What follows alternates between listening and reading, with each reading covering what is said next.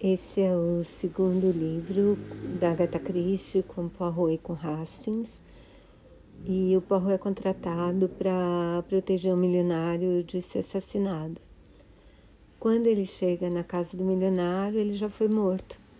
E o Poirot decide descobrir o assassino.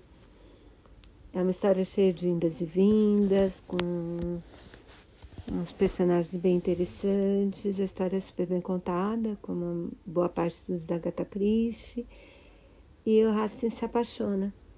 Eu acho que vale a pena ler. Espero que vocês gostem.